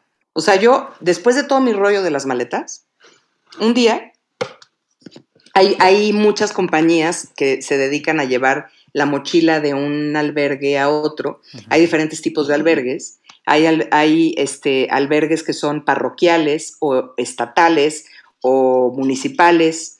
Hay unos que pagas voluntariamente, hay unos que pagas 8 euros, unos 12, unos 20, hay otros privados. Hay muchísimo. Entonces, y hay muchas compañías que te llevan este, por 5 euros tu, tu mochila de un lado al otro. Este, que todas se llaman Camino Bonito, Camino Fácil, camino lindo, ¿no? Entonces, o sea, así como que digas, ¿qué diferencia hay? No. La cosa es que ese día yo decidí que me salí a caminar y dije, ahora sí voy a ir como el, como el peregrino Santiago. Okay. Botas, palitos, sombrero, bolsita, pero no, no mochila, mi bolsita donde iba mi cartera, mi pasaporte, mi todo eso, mi celular, este, y ya, bueno, ese día yo por supuesto había comprado el impermeable, la mochila, o sea, no. Ese día decidió llover, ¿no? Entonces me tuve que comprar un poncho. Y este, entonces, digo, seguí caminando y finalmente llegué a mi albergue, que era una casa rural, era un albergue en una casa rural, y cuando llego, pues no estaba mi mochila, ¿no? Se extravió. Wow. Y entonces, además, pues aparte estaba más lejos, o sea, no estaba cerca de un pueblito, sino estaba más lejos. Entonces, además, no aceptaban tarjeta de crédito yo tenía muy pocos euros. Y además ya era como noche. Entonces, en lo que, y no tenía celular porque se me había acabado la pila y había olvidado el convertidor en un hotel, en un albergue. Entonces, o sea, todas esas cosas que llegas y dices, ah, ¿no? Y aparte sucia, eh, o sea, sudada, cansada. Entonces, bueno, finalmente me dicen, ¿te quieres bañar? Y yo, sí, pero no tengo jabón. Y alguien te presta el jabón. Oye, alguien me presta me prestas una toalla si alguien me te presta la toalla, ¿no? Entonces llegas y te bañas y te vuelves a poner tu ropa, ¿no? Y luego de repente, ese fue un momento súper bonito que de repente este, era una casa, em, una casa muy, muy, muy antigua, como no sé de cuántos cientos de años, y era la del abuelo de la hospitalera. Y entonces tenía este comedor con esta mesa grande, donde de repente estábamos sentados como 15 personas y de repente llegan y ponen un perol de sopa de, lenteja deliciosa. Entonces, esta parte de compartir la mesa, compartir el pan con gente que no conoce, había jovencitos que venían de, Holanda, de Alemania, de Italia, y había otros que venían de, Alemania más grandes. este, y de repente se les ocurrió jugar teléfono descompuesto. Y fue increíble jugar teléfono descompuesto con ellos. y de que dices, pues te puedes reír igual, o sea, no, no, no, no se necesita el idioma, ¿no? Entonces, fue súper lindo, o sea, el, el, el, el, hecho de ser peregrino, o sea, cuando, cuando la gente dice, ay, no, qué horror, yo no voy a compartir, es una litera, este, con quién sabe quién me toque y quién sabe qué va a roncar, la realidad de las cosas es que eh, aprendes a amar al que ronca porque te sientes como en una comunidad de gente que cada quien va en un camino y todos los caminos son respetados. Entonces, a mí me tocó estar en un albergue y dormir con cuatro hombres y yo era la única mujer. Me tocó dormir en un albergue con 100 eh, literas este, antiquísimas, antiquísimas, tanto que se me enredó el pelo en la litera y, este, y no, me lo, no me podía zafar y tenía que llamar a alguien a que me ayudara a zafarme el, este, el pelo de la litera este, y, así, ¿no? Entonces, y, y, el último hostal en el que me quedé, o sea, eran como, eran 500 literas, o sea, ese se construyó cuando fue el Papa Juan Pablo a, a Santiago, y, o sea, entonces era así como los bunkers, bunkers, bunkers, bunkers, o sea, entonces la verdad es que para mí fue muy lindo poder experimentar todo, cargar mucho, cargar poco, cargar nada, dormir lujoso, muy lujoso, porque me dio un gusto de dormir en el lugar más lejos del mundo, que es el faro de Finisterre. Entonces, este, ese fue una, eh, o sea, fue una maravilla dormir ahí y dormir en, en, el, en un albergue parroquial donde tú, este, era, o sea, tú, tú era tu libre aportación. Entonces, este, yo creo que haber vivido todas esas experiencias Viví todos los climas, me tocó tormenta, me tocaron rayos, me tocó niebla, me tocó lluvia, mucha lluvia, yo llegué a Santiago lloviendo, eh, me tocaron arcoíris, o sea, este, o sea, como que es... Eh, y, cada quien ve lo que ve, así como nadie le tocó ver las, las monedas y este tema de la abundancia, yo también recibí un chorro de regalos.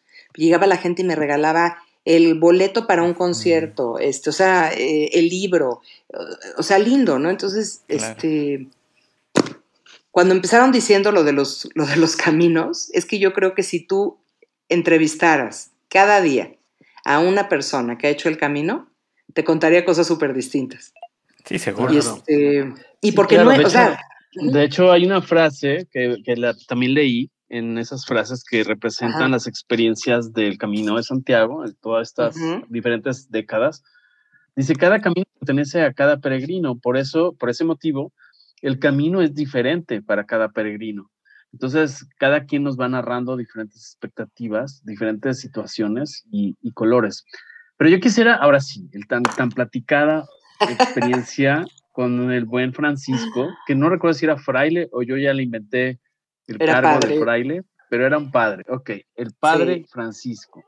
Bueno, ese día. nada que ver, pero a ver, cuéntame. Mira, ese día, en general, todo el día, o sea, este. Digo, si me van a cortar ya no se los cuento, pero se los voy a contar porque. No, no, no, es que. Eh, o sea, fue, ese, fue, ese fue el día guau, ¿no?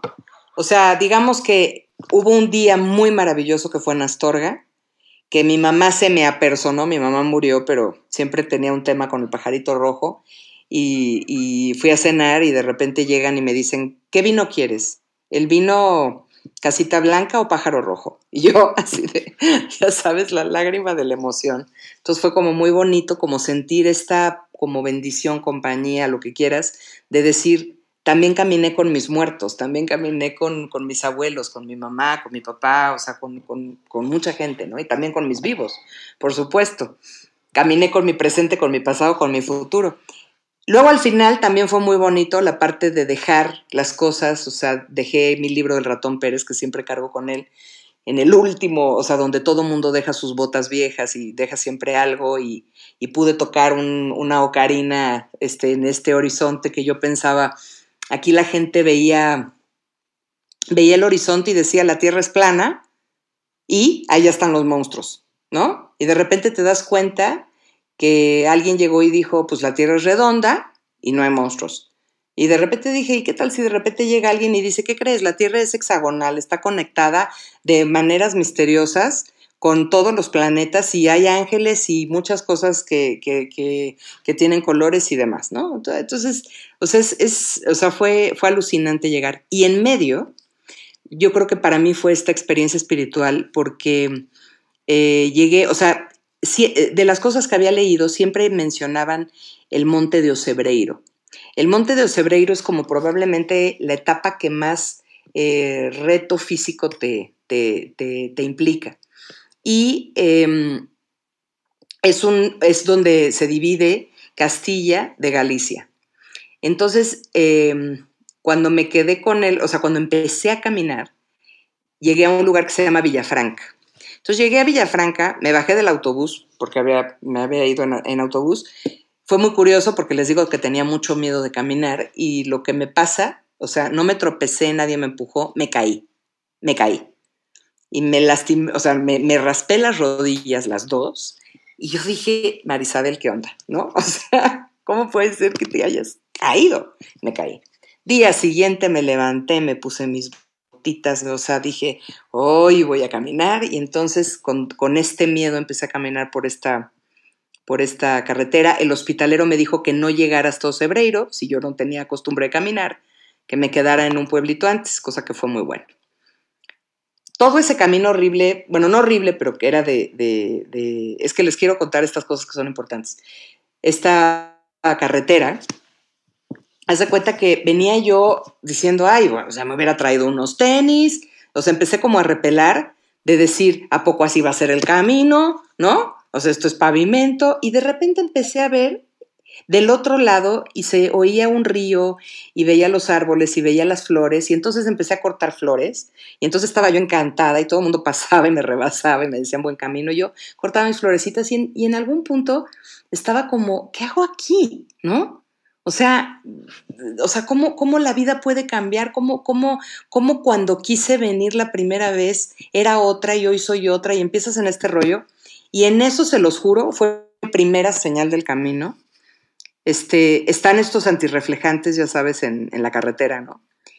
O sea, ¿cuántos quieres que haya? Mil. Y de repente en ese momento volteo y en uno había un sticker con un corazón rosa que decía, eh, eh, everything happens for the best. Todo pasa por un bien o para mejor, ¿no?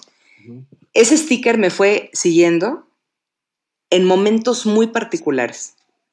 Este, y luego apareció otro sticker que, fue el que me siguió. Entonces, tal, caminé, caminé, caminé, caminé, caminé, caminé, caminé, hasta que llegué a este lugar, que se llama Herrerías. Ahí me quedé, cené, tal, y al día siguiente, muy tempranito, me levanté para caminar y subir el Monte de Ocebreiro, pues fresca como una lechuga.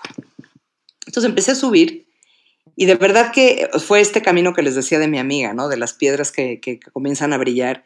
Y vas tú en tu, en tu rollo pensando, ya sabes, en el control, en que de repente cuántas, cuántas veces vamos queriendo que las cosas sean como nosotros queremos que sean y que todo tiene que ser perfecto y que todo tiene que ser así. Y entonces de repente empecé a ver piedras cuadradas. Cuadradas, cuadradas, cuadradas, cuadradas, cuadradas. Y de repente dije, güey, o sea, no, así no funciona. Había ido al Palacio de Gaudí, que tenía una frase increíble que decía, la línea recta es de los hombres, la línea curva es de Dios. Y entonces yo de repente decía, no, es que esto, esto es al revés, o sea, esto es Dios, yo y la naturaleza. Y en eso empecé a ver puras piedras que eran triángulos. Entonces, o sea, o sea, súper así, ¿no? Entonces, luego veo otra piedra, a mí me encantan las piedras. Entonces, una piedra divina que de repente así como que me llama y en eso volteo y justo en ese momento había la tumba de un peregrino que le dio un infarto y se murió ahí, ¿no? O sea, entonces repente, o sea, que decías, llegaba yo a lugares y tocaban las campanas, o sea, de verdad era como, como aquí estoy, bienvenida, ya sabes. Este, también, o sea, consejos que la gente me decía.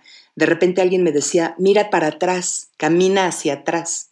Entonces de repente era increíble porque te volteabas y veías el paisaje y decías, gracias que me volteé para ver todo lo que, lo que he caminado. No nada más es lo que voy a caminar, sino lo que estoy caminando y lo que he caminado. Entonces, este, o sea, de verdad vas en un, o sea, de que dije, claramente, ¿esto con quién lo comparto? O sea, no, esto es, esto es un tema de uno, ¿no? Entonces, subí Y, bueno, también, o sea, te digo, yo mi camino lo mido por las flores, por las piedras, por una piedra que de repente aparece. Siempre la, la Pachamama me regala piedritas en forma de corazón y de repente veo una y me emociono y le saco foto y a la hora de sacarla era un cuadrado. Y entonces dije, no, esto no es un corazón, así no es el amor, ya sabes, ¿no? Y de repente, dos pasos después, les voy a enseñar el corazón que me regaló el camino. Perfecto. Entonces ya iba con mi camino, con mi corazoncito, llego a la frontera de Galicia, haz de cuenta, tú vas subiendo por una vereda donde está llena de castaños, muy bonito, y ves los sembradíos, y estaba todo nublado, y de repente así un, un rayo de sol. Entonces yo iba caminando con Dios, o sea, les juro que ahora sí, o sea, soy, soy así fan de Dios, me cae perfecto. Entonces yo iba con mi bastón fe confianza, ya sabes, y de verdad, o sea, no de mochería, sino de de verdad de que dices, qué rico saber que no estoy sola, voy sola, pero no voy sola, voy sola, pero voy con, con tantas cosas, ¿no? Entonces, llego a, a, ¿cómo se llama? O sea, cruzo Galicia y cambia el paisaje totalmente y empiezas a ver pinos y sigues subiendo y los pinos empiezan a, a bailarme, o sea, era como bienvenida. O sea, increíble, increíble, increíble. Y pues Galicia es, un, es, una, eh, es una zona de, de, pues de mucha magia, ¿no? De brujas, de las mellas y todo esto. Entonces, bueno, pues caminé. Y de repente llego a Ocebreiro, muy cansada, y en eso aparece de la nada un viejito y me dice, eh, no, no, va a ir allá? Porque yo iba a ir por el camino, ¿no? Y, y digo, mm, no, o sea, porque ya estaba cansada. Y me dijo, yo creo que debería de ir allá. Entonces, así como que yo dije, ay, qué señor más metiche, ¿no? Pero dije, bueno, entonces, pues. Entonces ahí voy. Me cruzo con un tipo y de repente llego y, resulta que llegué por atrás a la iglesia de Ocebreiro. El señor viejito me había dicho, yo creo que sí debe de ir ahí. O sea, de eso que dices, ¿quién fue ese señor viejito? O sea, no sé. Pero cuando llegué, yo traía una piedra muy grande de México. Entonces, cuando llegué, dejé la piedra muy grande de México en un como lugar donde había muchas piedras decoradas y piedras, o sea, como que mucha gente lleva sus piedras ahí, entonces dejé mi piedra, de que dije, ay, qué rico, aquí dejo todo lo que quiero dejar y ya no me quiero llevar de regreso. Y cuando entro a la iglesia, el tipo con el que me había cruzado era el padre Paco. Entonces, en esa iglesia este, está enterrado un, un, padre obispo, no sé qué haya sido, que se llamaba Elías, que fue el que inventó el tema de la flecha amarilla. Todo el camino de Santiago tú no te pierdes porque hay flechas amarillas que te van señalizando y están en el piso y están en los muros y así, ¿no? Entonces, de hecho, había un arreglo de flores amarillas con una flecha y también es un lugar como muy, muy sagrado porque ahí eh, pasó un milagro del Grial que mm, en una noche de, muchísimo, muchísimo frío, ahí nieva, este, estaba un padre y pues entendió que nadie iba a llegar a misa porque pues hacía muchísimo frío y de repente llegó un campesino y el padre dijo qué fe de este hombre que, que, o sea, que pudiéndose morir, este, vino acá a estar en la iglesia. Entonces, al final, eh, en ese momento creo que el vino se hizo sangre, eh, sangre o algo así. Y bueno, ahí está, se está custodiada. Y algo que me pareció súper lindo es que están las tumbas del campesino y del padre, las dos pegadas, pero no sabes cuál es cuál, ¿no? Entonces, así como todos somos iguales.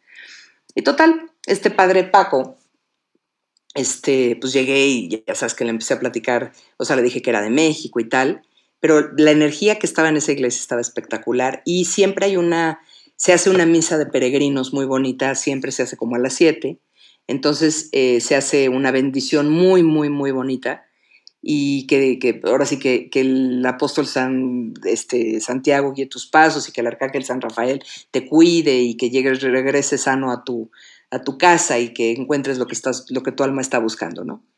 Entonces, este, fue súper bonito eso. Eh, cada quien, cuando es esa bendición, las personas que están ahí, cada quien reza el Padre Nuestro en su idioma. Entonces, es, es, es, es un momento muy bonito. Ya seas creyente o no seas creyente, me parece que el tema de esta comunidad, de entender que todos somos uno y que todos sufrimos de los pies y de las ampollas y de las mochilas, es súper lindo. Y pues tuve una plática con él maravillosa, o sea, ver la iglesia como tan sencilla, tan, no sé, o sea, me, movió muchísimo, me, movió mucho, me quedé mucho rato en, la iglesia.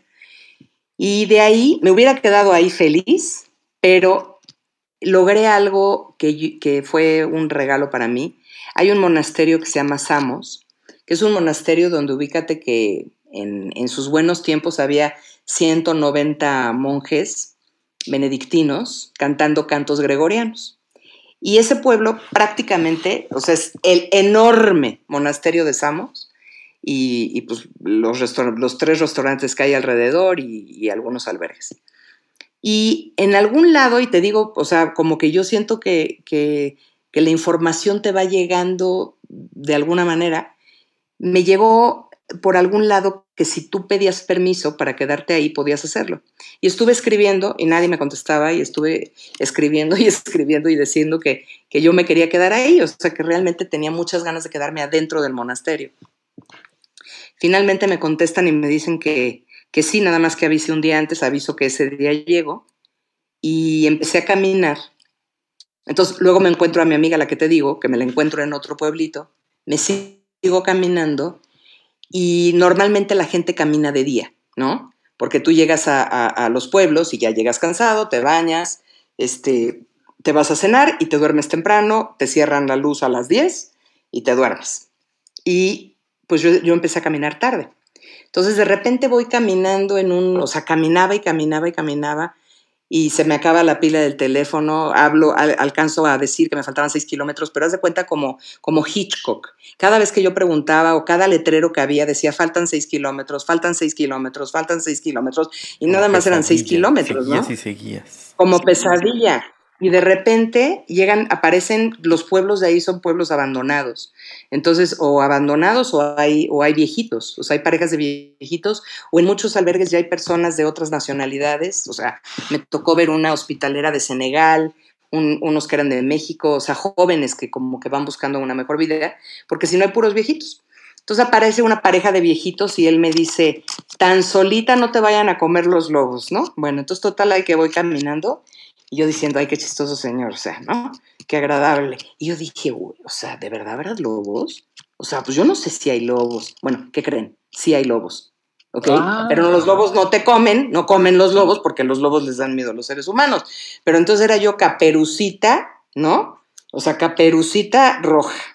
Y en eso aparece un, un bicigrino, que son los peregrinos en bicicleta, que pasa en bicicleta y me dice, buen camino, ya, fue lo único que pasó. No había nadie, nadie más caminaba, no había casitas, no había pueblitos, no había carretera, no había nada.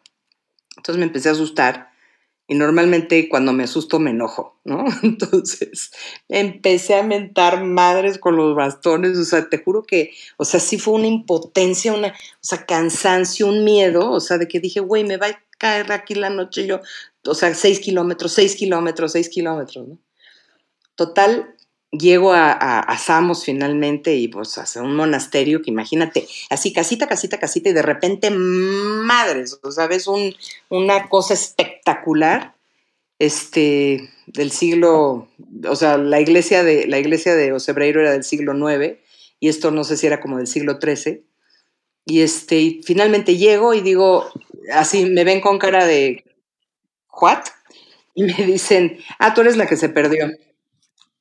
Total, me acompaña, o sea, imagínense la escena de estos monjes serios, vestidos de negro con su con su, este, con su, ¿cómo se llama esto? Con su hábito, con su, no, su hábito. Su hábito.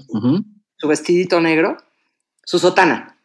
Este, y, y ya, y de repente me abren la puerta, ¿no?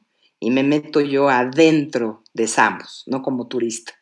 Y entonces me llevan a, mi cuarto, este, muy bonito, y, y, ya. Entonces fue una experiencia increíble porque de los 190 que había, hoy solamente hay nueve monjes, cuatro enfermos y cinco que están.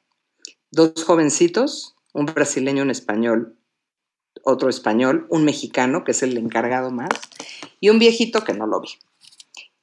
Y este, y me dan, o sea, el, albergue era como, o sea, es como para retiros más bien, ¿no? Entonces te daban desayuno, comida y cena, tenías los horarios, o sea, comías en estos, en estos este, comedores grandes, no con los monjes, las monjitas detrás de una puerta te cocinaban y te entregaban como en un elevadorcito la comida.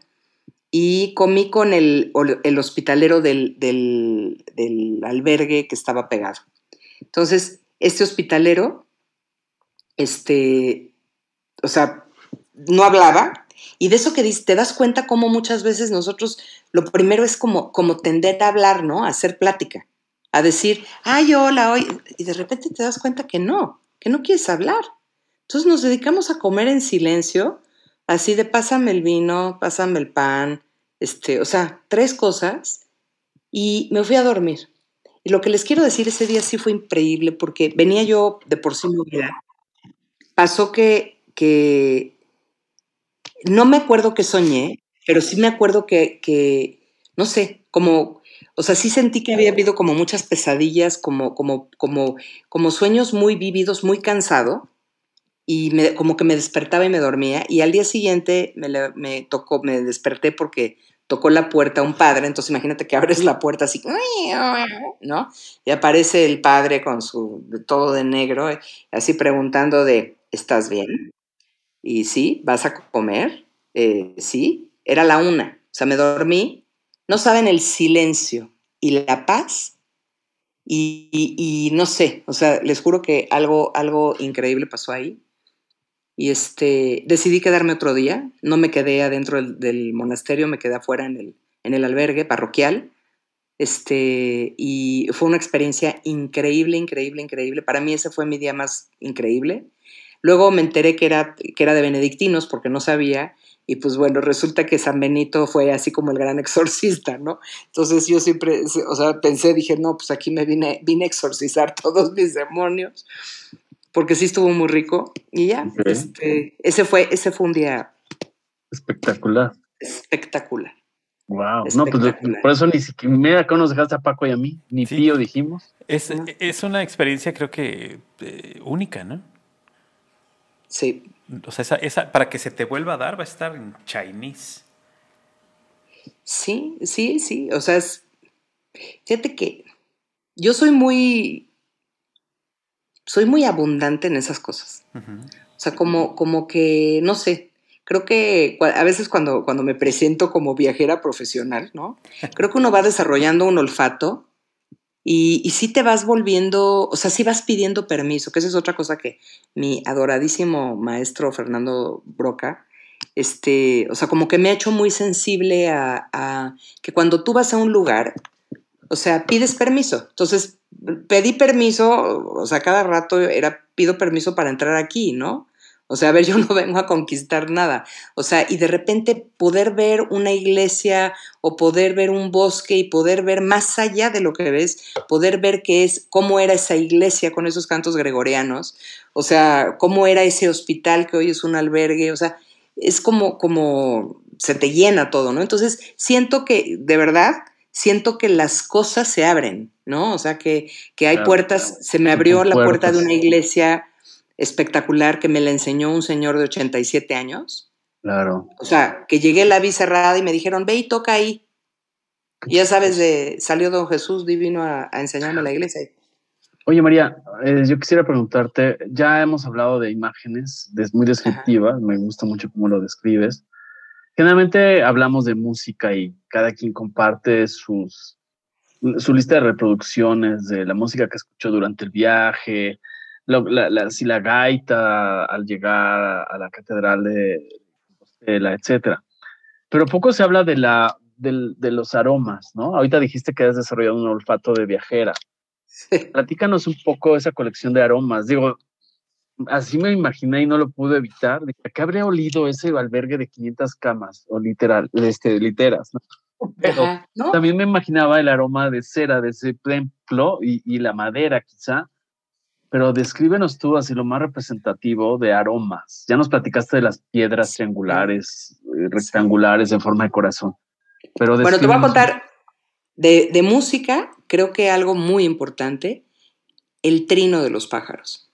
O sea, el poderte detener a escuchar el trino. Porque, o sea, fue, eh, no sé, eh, eso fue espectacular.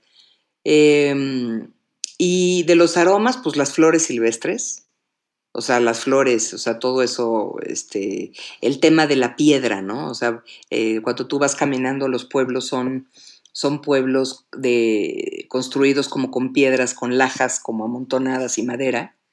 Este, entonces este olorcito como, como medio húmedo, medio arenoso.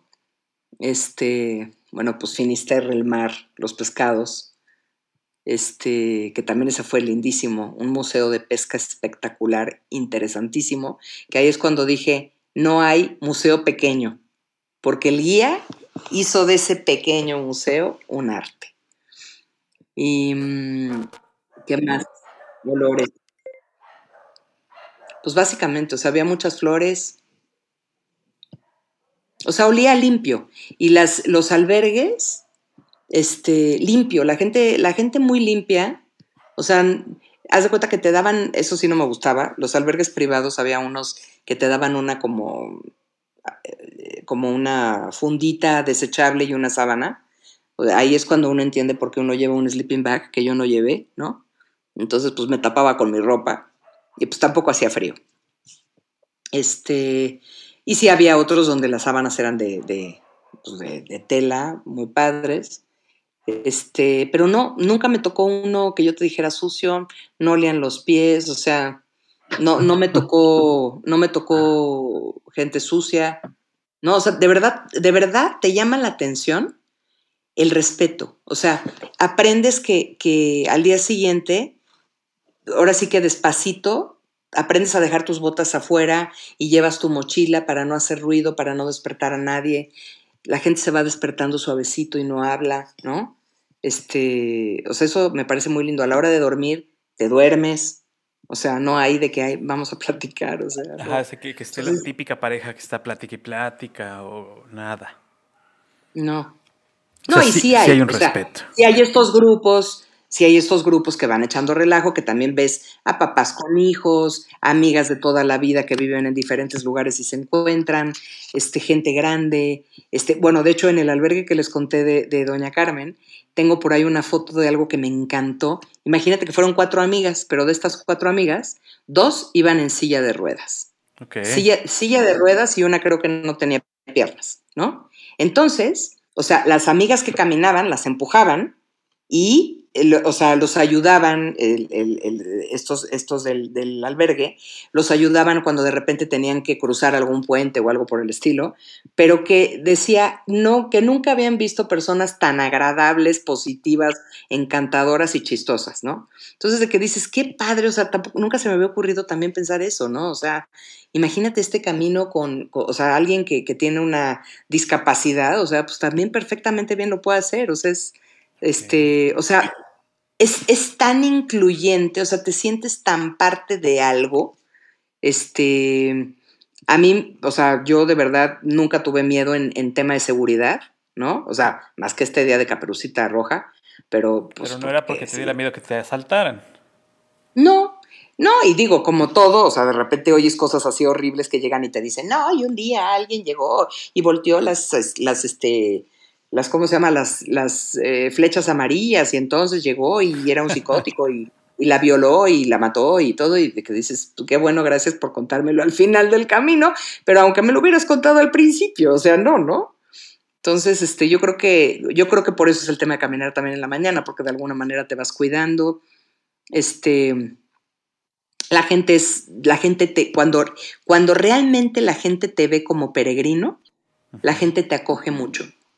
O sea, la misma gente, em, también me tocó un, un, gruñón, me tocaron dos gruñones adorables, pero este, uno era un gruñón que, que estaba muy enojado porque, porque decía, es que aquí lo único que les importa es el sello, el sello, pues ahí está el sello. Porque sí, claro, o sea, eh, a diferencia del camino del Kumano Kodo que hice en Japón, en Japón era mucho más natural, ese es un camino preciosísimo, hay muchos templos y tú vas y en medio del bosque de repente te encuentras un pequeño altar de madera donde adentro está un sello y tú le pones el sello a tu pasaporte. Y aquí este, te ponían sellos, pero haz de cuenta, te ponían sellos en el restaurante, en el hotel, en la iglesia, en, o sea, en todos los lugares, ¿no? Entonces, este, pues era mucha gente de verdad, llegaba con el tema de así como, como las estampitas este, del, mundial, claro. Vamos, vamos a poner sello, sello, sello, sello, porque el tema es que al final, si tienes los sellos y que sabe qué, te dan este comprobante que es la Compostela, donde te dice que, pues, bueno, que, hiciste el camino de Santiago. Y, y, sí, o sea, el tema de que e, él fue el que me dijo, me, me, o sea, como que, como que me choca que la gente venga por el sello y no se detenga a escuchar un pájaro. Y me acuerdo que cuando salí de ahí, justo, o sea, me puse a escuchar los pájaros y dije, tiene toda la razón. Sí, claro. Pues, y además, eh, como cualquier ciudad turística, debe ser de repente molesto que llegue tanta gente con esa misión en lugar de realmente disfrutar lo que estás teniendo alrededor, ¿no? O sea, eh, el hecho de lugares que nada más llegan a eso, ¿no? La gente, como bien lo dices, es muy eh, hospitalaria con la, con la gente que lleva esta misión de hacer el Camino de Santiago y de disfrutarlo y, de, y de peregrinar. Pero aquellos que van, eh, me imagino que les ha tocado ver de todo y ya saben leer con la vestimenta o con la actitud que algunos van nada más a hacer la faramaya de la foto para el Instagram, ¿no? Sí, fíjate que no, no me tocaron. O sea, como que no vi. Deben ser los menos, ¿no? Creo yo. Sí, yo creo que sí. O sea, había muchos, o sea, como que también el plan de ir con tus amigos debe ser muy padre, ¿no? O sea, el tema de, de, de, poder ir platicando y conocerte y ponerte al día, ¿no? O sea, si hace mucho tiempo no te ves. O sea, eso, eso, o sea, yo creo que es que todos los encuentros son maravillosos. Claro. Oye, María, y cuéntanos antes algo que no te hayamos preguntado antes de, que nos caminemos a, terminar el programa, pero ¿qué, sería lo que quisieras compartir que Paco no te haya preguntado? Y como, consejo, ¿no, Emilio? Para la gente que nos escucha, como consejo, bueno, como tip. Yo primero, primero les quiero desear a ti, Emilio, y a ti, Paco, que ojalá algún día puedan caminar ese camino que ya lo empezaron a caminar. O sea, no, no, no es que sea el camino de Santiago. Ya estamos sembrando la semillita con estos programas. Siémbralo, este vale la pena, de verdad es algo que, que, es, eh, o sea, sí es algo que, yo creo que sí te cambia la vida. Eh, llegar es difícil. Em, en algún punto del camino, eh, voy a hacer algo que, que, saqué muchas fotos de muchas señales, de estos stickers o cositas que me pasaban, yo creo mucho en eso y me, y me encanta y me divierte mucho y es mi juego. este, y también creo que es una manera de que el universo, Dios o como le quieras decir, habla, ¿no? Entonces, em, el, o sea, el estar abierto, creo que, o sea, caminar estando abierto, pidiendo permiso, siendo respetuoso, o sea, entendiendo que, o sea, dejando tu ego, dejando, dejando, o sea, ahora sí que caminar como un niño, ¿no? Y irte acordando de, quién eres. Entonces, este, divertirte. O sea, de repente dices, o sea, yo fui tan feliz recogiendo flores, pero tan feliz, ¿no? Tan feliz compartiendo una sonrisa, o sea, te das cuenta que no necesitas nada. Sí llevaría mucho menos, este, pero también me daría mis gustotes, ¿no? De poderme quedar en un buen hotel, porque como les explico la emoción que me dio cuando vi la cama del NH, que hoy es mi, cadena de hoteles favorita. O sea, no, no, no, no, no. Ese baño que me eché y me puse todo el acondicionador porque como me llevé un ridículo cepillito, no me pude cepillar. Entonces, ahora que soy Rapunzel y que tengo el pelo largo, parecía que tenía el pelo aquí porque era una rasta que no me pude, no me pude cepillar. Entonces, este, o sea, como que, como que te das cuenta que es lo importante para ti, ¿no? Que es que rico poder tener un cepillo para cepillarme bien el pelo, o qué rico tener un buen cepillo de dientes, no el de viaje, o sea, un cepillo que sí me pueda cepillar. Entonces, este, o sea, el tema del equipaje es muy chistoso y, eso reflexioné cuando había un, un alemán que llegó y me preguntó, ¿cómo están tus pies? Y lo, lo que les dije, ¿no? Entonces, que me llamó tanto la atención, yo dije, o sea, este cuate se había peleado, o sea, dijo, para mí el camino ha sido una guerra con los pies. Entonces, que si la ampolla, que si le dolían los pies, que si este, se cansó, que si se torció, que si el zapato, que si le apretaba, que si le... Que si le no le fue nada este, bien. que le sanaron los pies, se compró unos nuevos zapatos y que ya es feliz. Todo eso. Y yo dije, ¿cómo hay tantas realidades? A mí, no. O sea, claramente el tema de los zapatos no era un tema. Era un tema. Entonces, te digo que es, muy... Eh, ah, ah, al final encontré un como papelito, porque la gente como pues, va dejando cosas. Y de repente había un papelito que decía, ahora que llegues peregrino, este, acuérdate que te vas a probablemente sentir como que no sabes dónde encajas y tal, ¿no? Una amiga me dijo, este, espérate a llegar, o sea, literalmente, o sea, espérate, o sea, y de verdad, me ha costado trabajo como platicar del viaje, o sea, este, me ha costado trabajo escribirlo, me ha costado trabajo ver las fotos. Le reuní a mis hijos y puse todos los papelitos de todas las cosas y todos los mapas y así les fui contando, que estuvo rico, pero no dejan de salir y salir y salir. Y este, y sí les puedo decir que, o sea, sí siento que hay algo que, que, no sé, algo como que se acomodó adentro, muy rico, o sea, me siento serena, me siento, o sea, vengo bien, vengo, vengo contenta, vengo contenta de estar viva, este, vengo contenta de, de seguir siendo esta niña que se sorprende y se maravilla de, del árbol y de la piedra y de la florecita, ¿no? Este, y que juega y mm, ¿qué más les puedo decir del camino? Em, que investigues lo menos, que escuches lo menos, o sea, que nadie te cuente.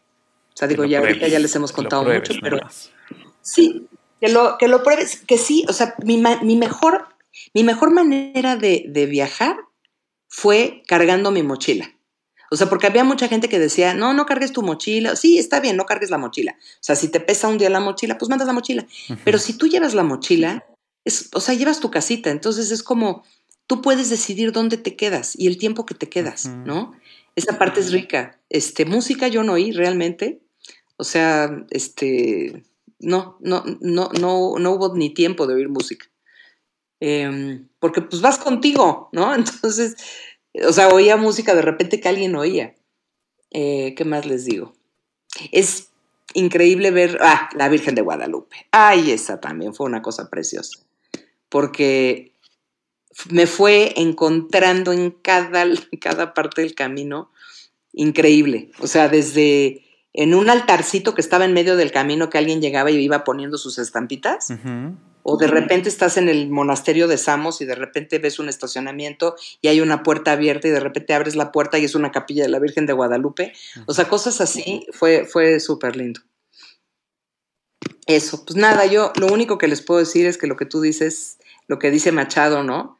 De caminante no hay camino, se hace camino al andar. Al andar se hace camino y al mirar la vista atrás se mira la senda que nunca se ha de volver a cruzar. Caminante no hay camino si no estelas en la mar.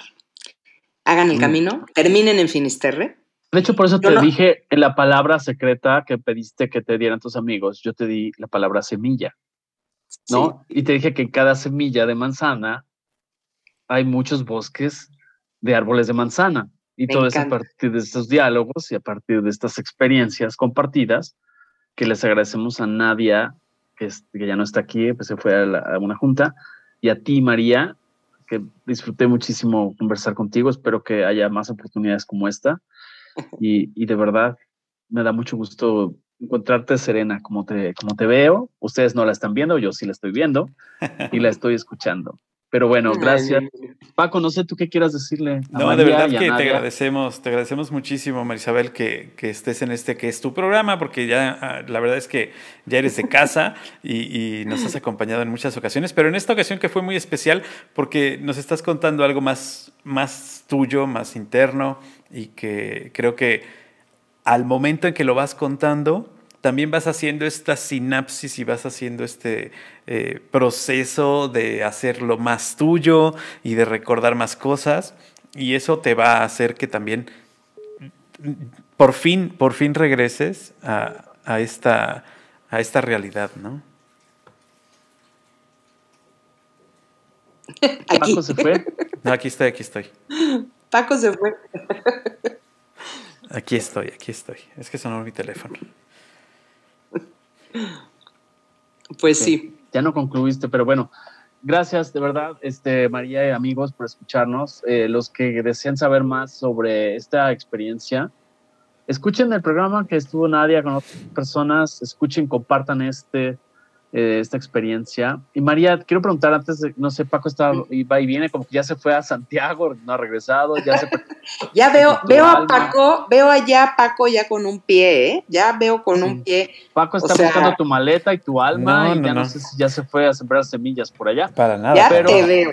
Quisiera preguntarte, María, si tienes todavía tu sitio, tu perfil de viajera, que la gente pueda ver. Yo sé que no has acomodado las fotos todavía, pero viajar contigo a partir de tu... Se llama Viajando, Viajando con Marisabel y la verdad es que es un, híjole, es, es, sí me gusta mucho esa página, que honestamente la, la tengo que alimentar más, este, porque quiero poner ahí lo que son los viajes. O, en Instagram.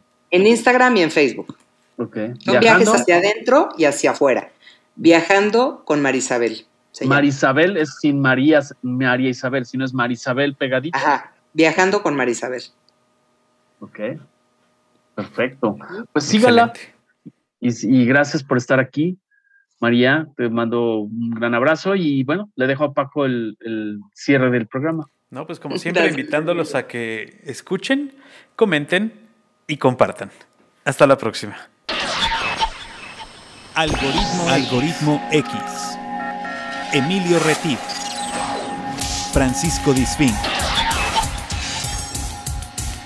Esto fue Algoritmo X.